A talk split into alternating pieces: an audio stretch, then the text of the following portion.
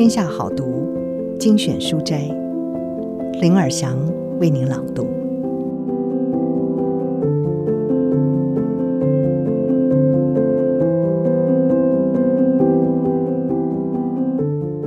今天要为您朗读的是欧洲管理学大师马利克所写的《管理的本质》。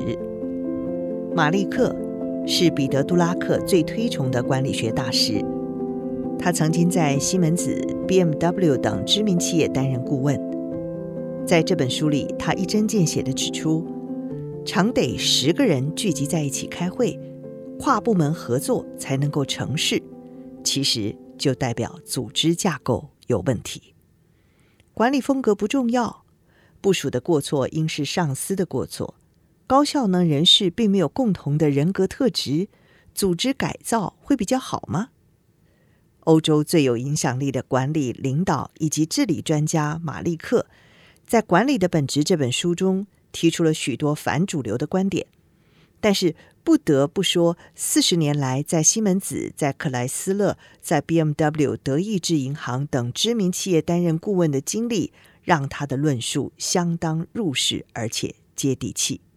身为彼得·杜拉克最推崇的管理学大师，马利克非常快节奏地拆解了错误的理论以及管理的谬误，而强调效能的他，在书中明快地以六大原则、五大任务和七大工具来帮助读者正确清楚地认识管理，同时也提供执行的方法，让每个人都可以从自身启动，将资源转化为成果，产生正确的绩效。他主张有效能的人不会等待着被组织，而是会为了自身的工作效益和职责而自我组织。无奈，组织架构成为近年来的显学，许多企业似乎认为不断地改变组织架构就可以因应大变革带来的挑战。马利克称为组织病。那么，什么情况下我们必须考虑进行组织变革呢？哪些症状显示组织真的有问题呢？马利克在书中特别提出了六个组织症状，提供企业检视组织模式是否该改变了。以下就是内容摘要。第一个症状是管理层级增加，这是最明确、最严重的症状，需要进行组织变革。我们应该要奉行的原则是：组织的层级越少越好。层级与层级之间的管道应该尽可能的缩短。我们必须力抗任何想增加组织管理层级的意图。或许在经过周详考虑之后呢，仍然得出确有必要增加一个管理层级的结论。但切记，这应该是最后不得不实行的手段。每增加一个组织层级，就会使彼此的了解更困难，在管道中制造干扰。扭曲资讯，歪曲目标，把员工的注意力导往了错误的方向。每个层级代表更多压力，是迟缓、摩擦和成本的又一个新源头。第二个症状就是经常提到跨部门合作。跨部门合作的名词听起来是很时髦，而且在提到跨部门合作的时候呢，往往会附带强调组织成员。应该思考相互的关联性。的确，相互关联性的思维模式将越来越有它的必要性，因为我们的世界变得更加错综复杂。但是，这绝非令人渴望的思维模式，因为它非常困难。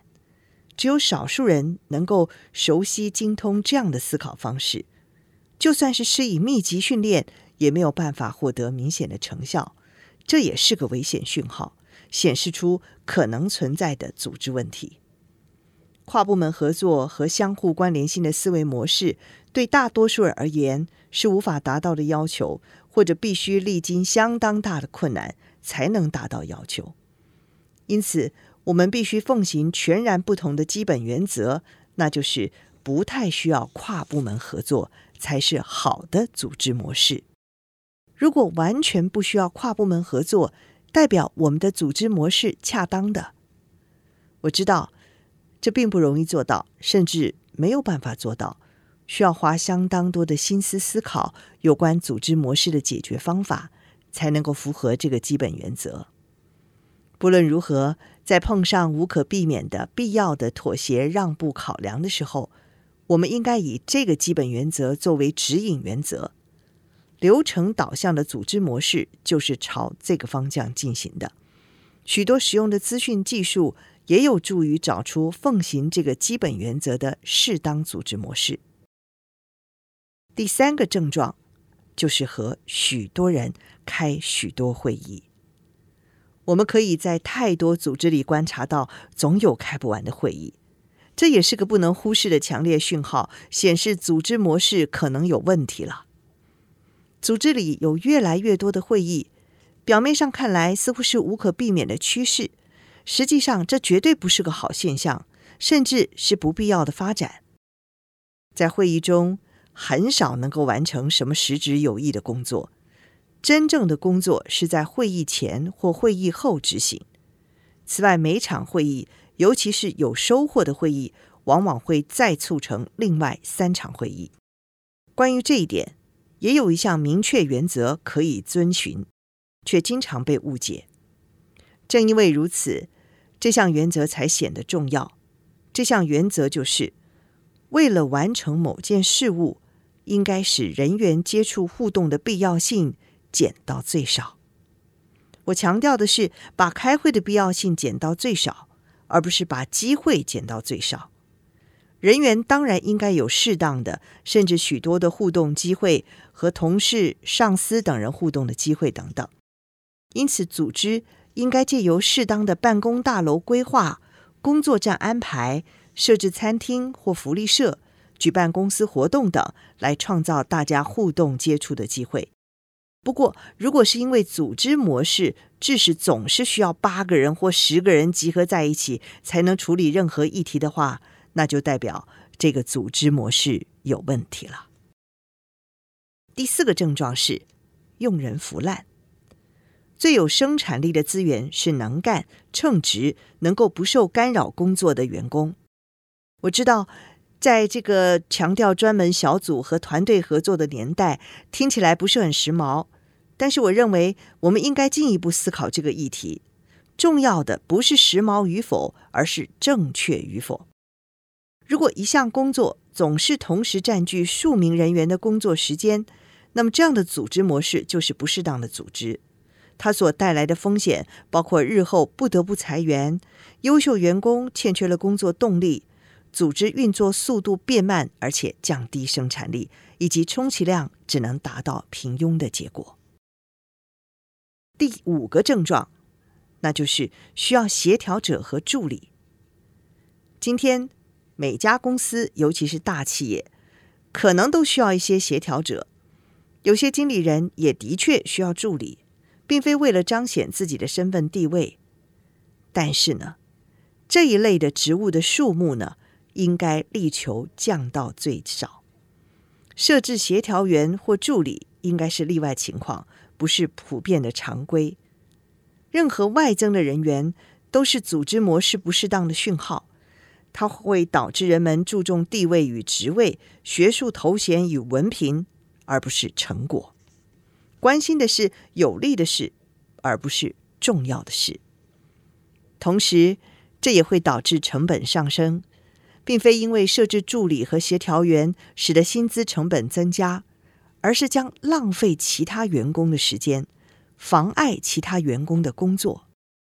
我们将只看到偏离主题的分析工作。而不是有目的的实际行动。第六个症状，有许多凡事都沾一点边的职务。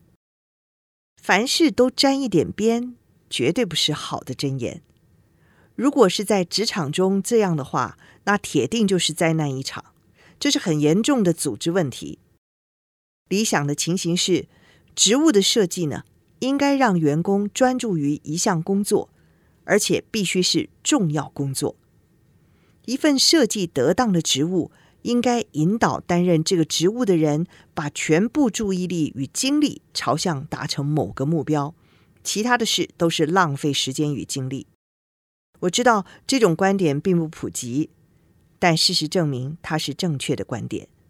这也是帮助人员达成实质、显著、可堪楷模的成就的唯一途径。多样性通常不是我们需要担心的事，即便是最单一枯燥的工作，每天也会出现许多惊喜，不会使人感到无聊的。凡事都沾一点边的职务呢，将使人们没有办法有所表现，也没有办法承担责任。这样的职务设计使员工不可能获得让他们受到激励、赢得敬重，甚至产生满足感与快乐的一个要项。这个要项呢，就是能够使他们引以为傲，并且赢得同事、上司与部属持久敬重与激赏的显著工作成果。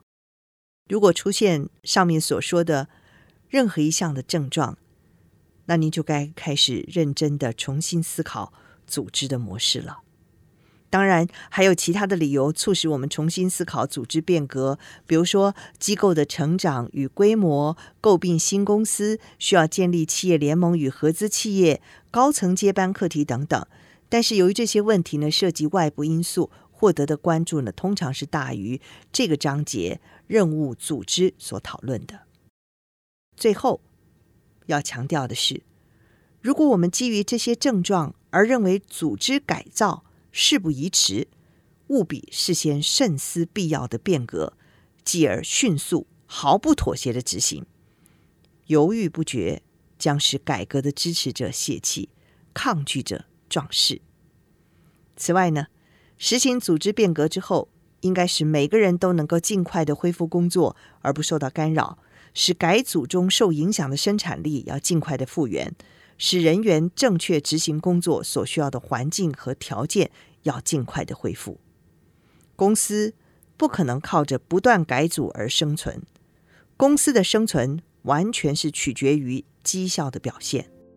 我们当然期望组织在经历变革后，绩效将明显的优于变革前，但是也必须要有心理准备，即使在改变之后呢，仍然可能存在摩擦冲突的情况。